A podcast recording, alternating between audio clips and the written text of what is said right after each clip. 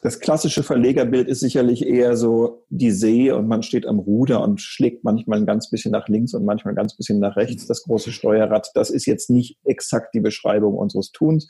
Äh, heute Morgen fiel mir ein, dass ich früher gerne im Wildwasser gepaddelt bin und das ist es tatsächlich sehr.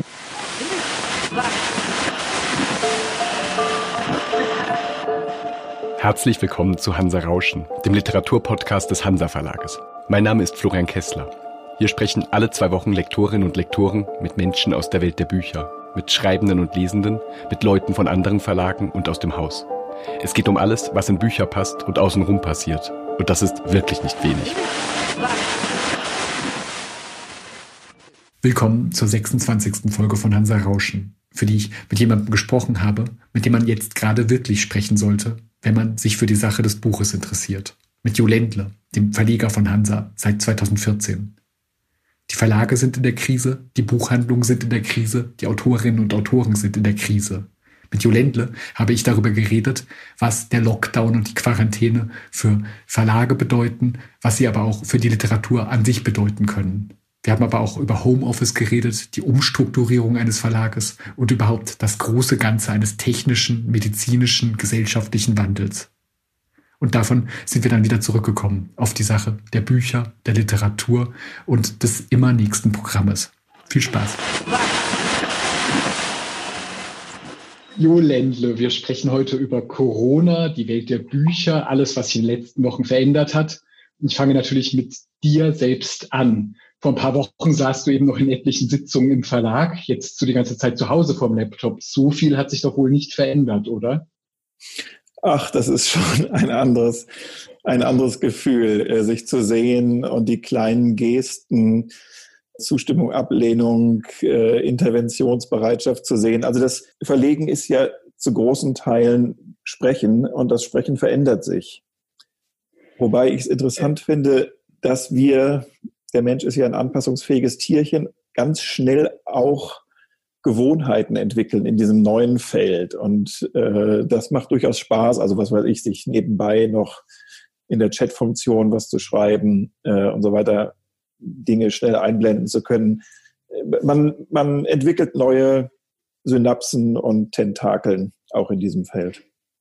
Ich hatte mir tatsächlich vorgestellt, dass ein Verlag, das ist ja auch eine Art Kommunikationsgehäuse, dass da viele Leute aufeinander und nebeneinander sitzen und sprechen, sich austauschen, dass es Flurgerüchte gibt, dass es viele, viele Kontakte gibt, dass Autorinnen und Autoren zu Besuch kommen, dass das erstmal eine wichtige Funktion eines Verlages ist. Und du hast jetzt plötzlich das Gefühl, dass sich das gar nicht so sehr verliert, wenn alle auseinandergerissen sind und irgendwie vor ihren Tastaturen vor sich hinklappern. Naja, ähm, also dieses informelle Sprechen fehlt schon. Und man muss das dann sozusagen bewusster initiieren. Also natürlich führt auch die Krise erstmal dazu, dass ganz viel kommuniziert wird. Ich telefoniere jetzt sicherlich mit einigen Autoren mehr oder, oder schreibe mir mehr, äh, weil es Anlässe gibt. Und auch innerhalb des Hauses haben wir so viele Zusammenkünfte wie selten zuvor. Aber man muss eben schauen, wo, wo passieren auch die Kleinigkeiten. Also ich glaube, die, die, größte Sorge mache ich mir tatsächlich um die Kleinigkeiten. Also ähm, äh, eben kam plötzlich mal wieder eine Nachricht von unserem Berliner Verlagsteil Hansa Blau. Da ging es mit großer Werf und Entschiedenheit und, und, und, und, und Wichtigkeit um Fragen der Silbentrennung. Und das äh, ist etwas, was man in solchen Tagen natürlich, äh, wo man sich erstmal wieder ein bisschen geistige Freiräume für schaffen muss. Aber dann war das auch wieder ein wahnsinnig schönes Gefühl zu merken, okay, es geht auch wieder um Silbentrennung. Sozusagen die größte Not ist offensichtlich gelindert, wenn Menschen wieder über Silbentrennung nachdenken können. Also was ich sagen will ist, wir brauchen in diesen neuen Gesprächsformen auch Kanäle und Offenheiten für die kleinen Sachen, die man am Rande macht. Wir hatten jetzt zum Beispiel eine ganze Woche schon unsere Vertretersitzung vor zwei, drei Wochen, ich weiß es gar nicht mehr, wie lange es her ist.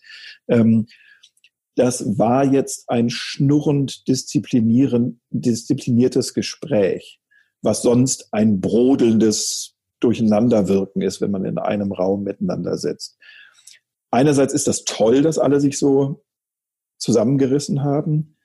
andererseits entsteht manchmal auch aus diesem kleinen Einspruch, aus diesen kleinen Fragen ja nochmal was Wichtiges. Und dafür ein Maß zu finden, wie diese Dinge auch zugelassen werden, das ist jetzt unsere Aufgabe. Das Maß finden ist das eine. Die Sorgen sind natürlich gerade das andere, was da überhaupt im Hintergrund steht. Das war ja für uns alle so, dass ähm, der Virus und überhaupt die, die Gefahr ähm, irgendwie aus der Ferne langsam heranrückte. Gab es denn einen Moment, in dem du oder in dem vielleicht die Geschäftsführung des Verlages plötzlich gedacht hat, Gott, da werden wir jetzt ja richtig reingerissen. Das wird alles verändern. Das bedroht den Verlag, das bedroht das Buchwesen in seinen Grundfundamenten. Gab es so richtig so einen Moment oder wie kam das überhaupt an dich heran? Ich habe mich manchmal gefragt, wie es sich eigentlich anfühlt. Ähm, also sozusagen das, das, das, klassische Verlegerbild ist sicherlich eher so die See und man steht am Ruder und schlägt manchmal ein ganz bisschen nach links und manchmal ein ganz bisschen nach rechts das große Steuerrad. Das ist jetzt nicht exakt die Beschreibung unseres Tuns. Äh, heute Morgen fiel mir ein, dass ich früher gerne im Wildwasser gepaddelt bin und das ist es tatsächlich sehr. Also es, äh, äh, es kommt plötzlich eine Welle auf einer Seite, wo man es nicht erwartet hat und dann muss man schnell reagieren und da gab sozusagen in den ganz schlimmen Tagen jetzt in der letzten Zeit war gar nicht so richtig Platz dafür zu überlegen, was bedeutet das eigentlich in der Totalansicht, im größeren bleibenden Bild. Aber manchmal abends beim Einschlafen hatte ich schon, also hätte ich jetzt nicht immer alles darauf verwetten können, dass unsere Branche so stabil ist. Ich habe jetzt eben vielleicht drei Wochen nach dem Anfang das Gefühl, dass wir so ganz vorsichtige Bodenbildung sehen. Also die Buchhandlung bestellen wieder nach. Das ist natürlich das große Zeichen von Zuversicht. Ähm, aber zwischendrin dachte ich auch, mein Gott, was passiert eigentlich, wenn jetzt überhaupt niemand mehr bestellt und die nur noch Bücher zurückschicken? Das ist dann, dann können die Sachen auch sehr hoppla hopp gehen. Das war vielleicht doch auch der wirklich apokalyptische Moment, als ganz klar wurde, dass ähm, dieser komplette Geschäftszweig jetzt erstmal einfach zu ist, dass die Ladengatter runtergehen, dass es das alles erstmal gar nicht mehr geben kann. Denn ähm, der deutsche Buchhandel, der deutschsprachige Buchhandel in allen drei deutschsprachigen Ländern basiert ja ganz, ganz stark nach wie vor darauf, ähm, dass tatsächlich über Buchhandlungen lokal Bücher verkauft werden. Das war doch das große Bedrohungsszenario oder ist es überhaupt noch, dass das eben nicht möglich ist, oder? Das ist es. Wir haben keine Krise der guten Bücher, wir haben keine Krise der Autorschaften, wir haben keine Krise der Literatur und so weiter, wir haben eine Krise der Distribution. Ähm, das heißt, es gibt da einfach diesen einen Knick in dem ganzen, in der, in, in der Leitung dieses Systems und, und, und dieser Knick ist, äh, wie kommen die Bücher aus dem Buchhandel zu den Lesern? Und das war natürlich ein fein eingespieltes System. Jetzt stellt man plötzlich fest, was für eine logische und kluge Erfindung es ist, ein Gebäude irgendwo hinzubauen, eine Theke da rein, eine Kasse da drauf und zu sagen, hier sind die Dinge, äh, hier kannst du die erwerben und wieder rausmarschieren und nach Hause. Äh, so ein Laden ist schon eine sehr überzeugende Sache, fällt einem auf, wenn man ihn nicht mehr hat. Die Buchhändler haben ja jetzt großflächig umgestellt auf Abholung, auf Zusendung, auf Zulieferung mit Fahrradkurieren und so weiter. Nur, was wir tatsächlich sehen, auch da wieder, die Feinheiten fehlen. Ähm, das heißt, der Buchhandel als einfach nur Übergabestation funktioniert. Aber der Buchhandel ist natürlich seinem Wesen nach viel mehr. Der ist ein beratendes, empfehlendes, seine Kunden kennendes Gebilde. Und wir speziell sehen zum Beispiel gerade ganz doll, wir hatten in diesem Frühjahr viele Bücher, die schon ganz, ganz laut im Gespräch waren. Die funktionieren weiterhin sehr, sehr gut. Was es schwerer hat, sind die Bücher, die man empfehlen muss, die man aktiv äh, jemandem ans Herz legen muss, wo man sagt, ich kenne dich, für dich ist genau dieses besondere Buch da. Das sind die Sachen, die gerade fehlen. Das kenne ich ja wiederum, da fallen mir sofort die Vertreterkonferenzen ein, wo es ja ganz oft darum geht, dass gesagt wird, das legen dann die Buchhändler auf den und den Tisch, so kommt das, so kann das weiterempfohlen werden. Und da denkt man ja immer, dass auch dieses ganze Buchhandelssystem etwas ist, das vor allem für die sogenannten Novitäten da ist, dass man überhaupt Sachen, die eben noch nicht Rang und Namen haben, die noch nicht bekannt sind, die ein Algorithmus noch nicht ganz einfach einpreisen kann und so weiter, dass die überhaupt dadurch nach vorne geschoben werden können. Und ist dieser Einbruch also vor allem, dass das Ganze ähm, viel mehr noch diesen riesigen Spalt, den es schon länger gibt, dass ein paar Bestseller übrig bleiben werden und so weiter. Ähm, das wird dadurch eigentlich nochmal befördert, dass, dass diese große Vielfalt, die ja im deutschsprachigen Buchhandel ist, dass die nochmal bedroht wird, wenn das jetzt länger so gehen sollte. Absolut. Das ist, das ist die große Sorge, die wir uns machen. Die, die Buchhändlerinnen und Buchhändler sind jetzt im Grunde genommen zu Logistikern geworden. Die sind jetzt, äh, die, machen sozusagen alle das, was, was Amazon jetzt macht, Bücher da haben und äh, in die Welt schicken. Äh, und so wie Amazon eben immer gut darin war, ähm, existierende Nachfrage zu bedienen. Ähm, das schaffen jetzt die Buchhändler auch, aber ihre eigentliche Stärke, nämlich ein Sortiment zu pflegen ähm, und, und eine Auswahl ihren Kundinnen und Kunden ans Herz zu legen, das fällt halt gerade flach. Wieso machen das Verlage eigentlich zurzeit so, dass sie ähm, dann tatsächlich so stark trotzdem auf dem Buchhandel setzen, das fördern wollen, da dran sind? Ähm, es gab ja beispielsweise Katrin Passig hat einen Artikel darüber geschrieben, dass doch jetzt eigentlich die Zeit des E-Books kommen sollte. Ähm, gleichzeitig könnte man natürlich auch immer auf die Verlagswebsite noch viel stärker hinweisen, wo auch Bücher bestellt werden könnten. Wieso machen das eigentlich alle größeren Verlage, die mir einfallen, kategorisch eher weniger? Also äh, prinzipiell sind wir dafür, auf allen Kanälen jetzt Bücher äh, äh, rauszuschicken. Und ich bin sehr, sehr gespannt zu sehen, wie das E-Book jetzt funktionieren wird. Es gibt natürlich erst einmal die pauschale, naive, aber auch begründete Annahme, dass eine Zeit, in der man, äh, in der sozusagen das Körperliche nicht mehr funktioniert, die Stunde des Digitalen schlägt. Also so wie wir unsere Körper im Haus halten, äh, um sie nicht anzustecken, wollen wir eben auch die Körper der Bücher nicht mehr oder kommen wir mit denen nicht mehr in Berührung, äh, sondern setzen ganz aufs Körperlose. Ähm, ich bin extrem gespannt ähm, auf die Abrechnung der, ja, jetzt der Aprilzahlen von den verschiedenen E-Book-Anbietern, was man da für Wellen und Entwicklungen sieht. Inzwischen gibt es aus dem restlichen stationären Handel, also nicht nur dem, des Buches, sondern der digitale Einzelhandel, durchaus auch Zahlen, dass das gar nicht so wächst wie erwartet. All das, was wir gerade erleben, ist nicht zuletzt auch eine große Studie in, wie könnte es anders sein, auf allen Feldern. Wir werden viele Jahrzehnte lang äh, äh, Doktoranden haben, die die Zahlen dieses sehr speziellen Jahres auswerten.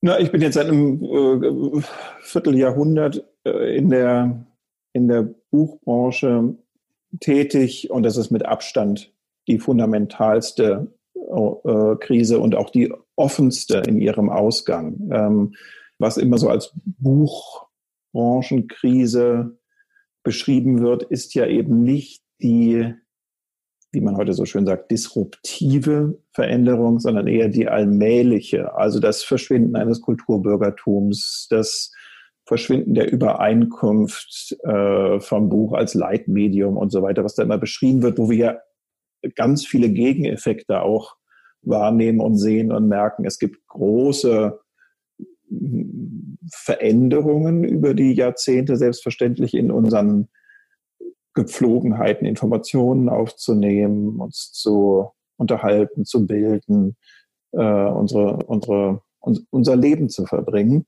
Und natürlich hat das auch Auswirkungen auf Bücher und die sind dann im Flow manchmal hoch und manchmal runter und es fällt schwer, die großen Wellen zu sehen. Hier hat man eine andere Situation. Hier ist einfach eine momenthafte Vollbremsung im Gange. Und die schüttelt uns durch, die schüttelt die ganze Welt durch. Äh, insofern wissen wir, dass das Auswirkungen hat. Und jetzt versuchen wir, zurückkommen zu dem Wildwasserbild, äh, nicht zu kentern und die Balance zu halten. Wir reagieren ja auch auf diese Krise und, und hoffen, dass wir die, die richtigen Reaktionen und die richtigen Balancen finden, um da stabil durchzukommen. Was wir aber wissen, und um deine Frage von vorhin nochmal zu beantworten, deshalb auch der ganz starke Akzent auf den Buchhandel. Wir brauchen den Buchhandel weiterhin. Wir können jetzt nicht sagen, ja, dann sollen die Leute halt äh, auf anderen Kanälen ihre Bücher kriegen. Für das, was wir tun und das, was wir können, nämlich besondere Bücher entwickeln und in die Welt tragen, da brauchen wir Leute, die andere Menschen davon überzeugen, dass das, dass man nach der Lektüre besser, schöner dasteht als, als vorher. Das heißt, wir haben, wir haben, die ganze Buchbranche hat ja ein ungeheuer kleinteiliges Portfolio. Äh, und das sind keine selbsterklärenden Dinge, sondern da braucht man werbende und, und begeisternde Intermediäre. Und ich kann mir unser Tun ohne, ohne solche, ohne solche Buchhandelsvermittlungen nicht vorstellen.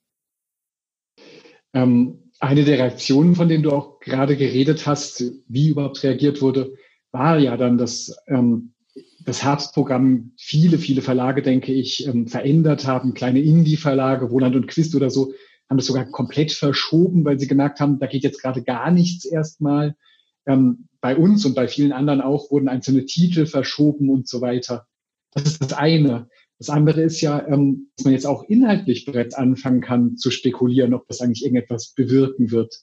Denkst du denn, es gibt jetzt gerade so eine komische Bugwelle von Titeln, die toll sind, die aber irgendwie seltsamerweise vor dieser Krise und vor diesem, vor dieser Zäsur des Denkens geschrieben wurden und die jetzt gar nicht mehr wirklich reinpassen werden? Wird das ein ganz seltsamer Herbst werden oder was wird das denn für ein ästhetisches weiter werden, wenn jetzt weiter Bücher von uns gemacht werden und auch veröffentlicht werden und auch hoffentlich gelesen werden? Wie stellst du dir das gerade vor?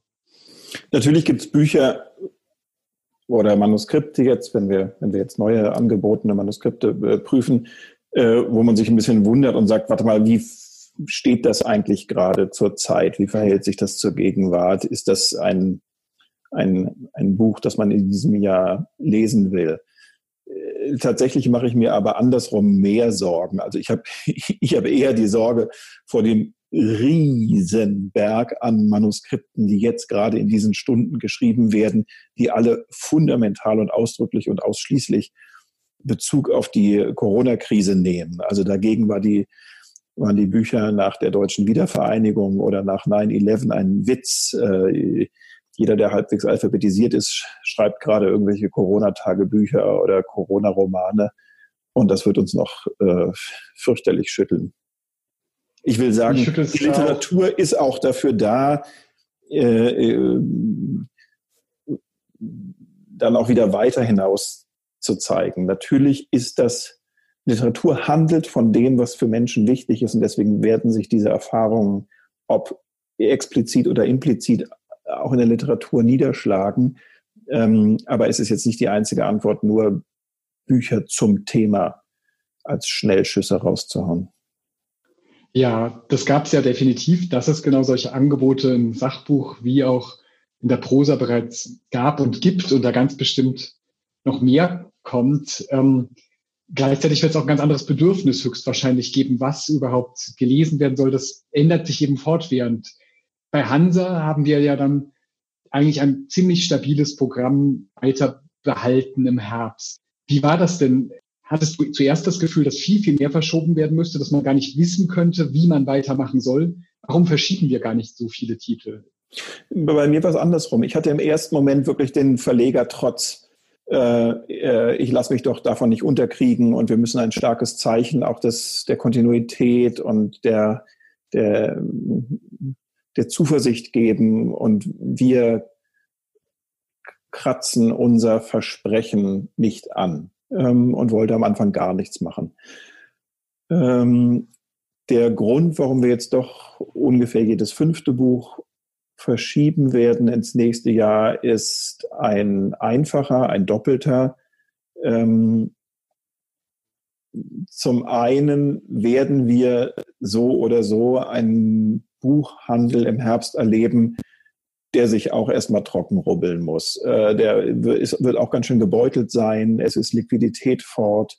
Ähm, das heißt, ich erwarte, dass die jetzt nicht ganz normal unsere Bücher in aller Breite und aller Tiefe ordern können, sondern erstmal Step by Step wieder sich Sachen trauen. Wie es ja vorhergesagt wird für die gesamte Wirtschaft, dass das ein Prozess ist, der Zeit in Anspruch nehmen wird, bis alles wieder rollt. Ähm, und darauf reagieren wir. Gleichzeitig ist es aber auch so, auch der Hansa Verlag, wie viele hunderttausend andere Betriebe, ist in diesen Wochen in Kurzarbeit. Ich will also auch, ich kann auch gar nicht von, von dem Verlag fordern, dass er so tut, als, als gäbe es diese Einschränkungen nicht. Kurzarbeit, das ist ja tatsächlich so, dass auch in einem Verlag plötzlich manche Arbeit wirklich brach liegt, wenn beispielsweise die Buchhandlung erstmal gar nicht nachbestellen oder so, dass andere Sachen eben verschoben werden, rausgehauen werden. Ähm, wie plant man überhaupt so etwas? Konnte, konnte man dann richtig zu einem Zeitpunkt sagen, ähm, wir kriegen das nicht anders durchnavigiert, wir müssen ähm, jetzt Arbeit reduzieren, weil das gerade ökonomisch zu unsicher ist? Oder wie entsteht so eine Entscheidung? So eine Entscheidung entsteht im, im Abwägen. Das war in diesen ersten Tagen natürlich auch wirklich von Tag zu Tag oder von Stunde zu Stunde neu sich aushärtende Bilder. Eben anfangs auch die Befürchtung, dass wir vielleicht überhaupt keine Bestellung aus dem Buchhandel mehr bekommen. Amazon hat signalisiert, dass sie von einem Tag auf den anderen äh, nicht weiter bestellen. Wir hatten die Sorge, dass äh, viele Buchhändler, die einfach ihre Mieten zahlen müssen und ihre Leute bezahlen müssen, äh, aus der schieren Not äh, Liquidität sich zu besorgen und ihre Bücher zurückschicken, remittieren. Und das bedeutet, all das zusammen bedeutet natürlich auch für einen mittelständischen Verlag wie Hansa einer ist, ähm, äh, eine enorme Herausforderung an Liquidität. Wir haben ja auch einen Fachverlag, der Messen veranstaltet, die mussten wir absagen, der Tagungen veranstaltet, die mussten wir absagen. Wir haben Fachzeitschriften im Verlag, die im Augenblick wie alle Medien Anzeigenprobleme haben. Das heißt, eine, eine Liquiditätsherausforderung haben wir jetzt auf einer ganz ökonomisch-kaufmännischen Seite auf jeden Fall. Wir wollen jetzt nicht zynisch sein ähm, und das irgendwie kleinreden gibt ja trotzdem so etwas, dass äh, manchmal es auch so ein Gleichmaß der Tage gibt. Alles geht immer einfach weiter. Man macht immer noch mal das nächste und das nächste und so weiter. Das ist jetzt gerade radikal unterbrochen. Krisen sind ja irgendwie auch absurderweise wirklich nicht zynisch gemeint auch aufregend. Man muss plötzlich andere Wege finden. Man muss irgendwie neue Koalitionen eingehen. Man muss sich plötzlich ganz neu überlegen, wie man das alles überhaupt hinkriegen kann. Ist es denn für dich gerade nur eine schlimme und anstrengende Zeit? das ist auch irgendwie interessant, wie man den Verlag da jetzt durchbringt. Ja, das ist eine etwas schwierige Geschichte. Es gibt auch eine komische, sozusagen Bohemian Bourgeois privilegierte Ansicht dieser ganzen Krise. Endlich passiert mal was, wie aufregend.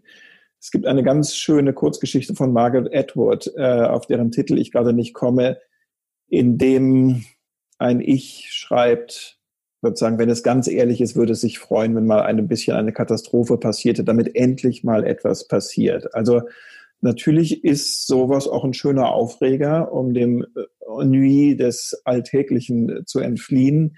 Aber diese Abenteuerkomponente muss man sich auch erstmal leisten können. Und da geht wirklich ein, ein Riss durch die Welt. Es gibt die Leute, die sich freuen, äh, dass sie abends, ich gucke jetzt manchmal mit der Familie zusammen irgendwas, was abends die Kammerspiele streamen. Wir haben, glaube ich, noch nie so viel abends zusammen Abendbrot gegessen, weil normalerweise nie jemand da ist. Das ist natürlich schön und das, diese Neuverwirbelung hat auch Komponenten von Mensch, hier passiert gerade was. Aber es ist eine Zeit, in der so viele Existenzen auch einfach den Bach runtergehen. Und wir wissen noch nicht, wessen Existenzen am Ende den Bach runtergehen. Insofern, äh, na gut, es steckt in dem Wort Arbeit, Abenteuer ja auch drin. Auch ein Abenteuer äh, bringt mit sich, dass man, dass es eine gewisse Gefahr gibt und dass man nicht weiß, wie es ausgeht.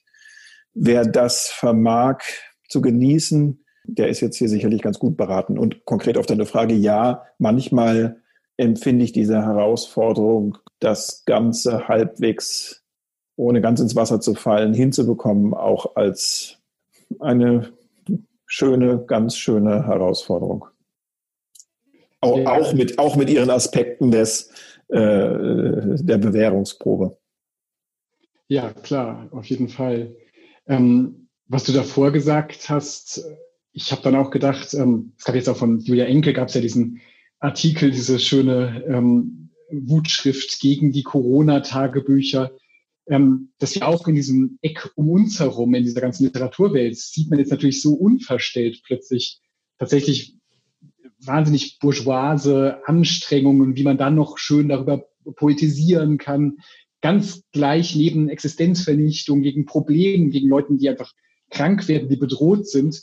Ähm, das kommt alles so unvermittelt zusammen. Und es ist teilweise tatsächlich völlig seltsam, dass man dann trotzdem noch so alle geschützt in ihren Wohnungen sitzen, im Verlag ja glücklicherweise noch sehr gesund und ähm, man dann einfach ein bisschen miteinander chattet und so weiter. Teilweise sind die Probleme der Welt dann auch sehr, sehr weit weg von dem, was man konkret tut. War das auch dein Eindruck? Ja, ich, ich, ich glaube eher, dass es diese Gleichzeitigkeit ist, die, die uns natürlich in unseren Gewohnheiten, in unserem Eingerichtetsein in der Welt doch ganz schön erschüttert. Und ehrlich gesagt, da habe ich auch nichts dagegen, es soll jeder jetzt ein Corona-Tagebuch führen oder was auch immer da gerade hilft. All diese Sachen sind Mittel, um für sich momenthaft festen Grund unter den Boden zu kriegen. Und das ist in Ordnung. Es ist die andere Frage an die Verlage, ob das alles veröffentlicht werden muss. Aber ähm, sich, sich sozusagen von den kleinen Inseln, auf denen wir hier gerade herumtreiben, immer mal wieder auch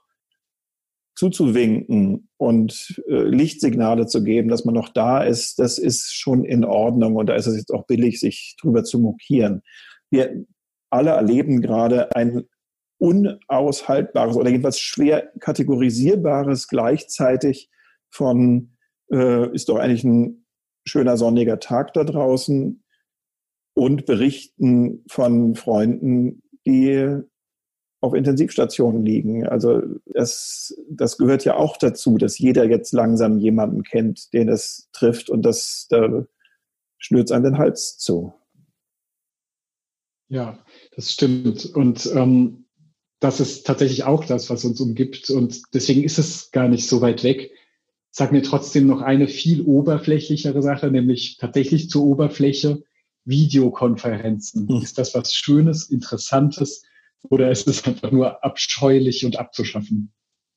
Ach, das betrachte ich tatsächlich jetzt mal mit so einer, mit so einer leicht, äh, mit so einem soziologischen Interesse. Was passiert da eigentlich gerade für die Umgangsform, für die Entscheidungsfindung, für die Moral, für die, für so neue Erfahrungen des, des Miteinander-Daseins? Also ich mache zum Beispiel kurioserweise, das dürfte ich wahrscheinlich gar nicht sagen, weil es gar nicht erlaubt ist.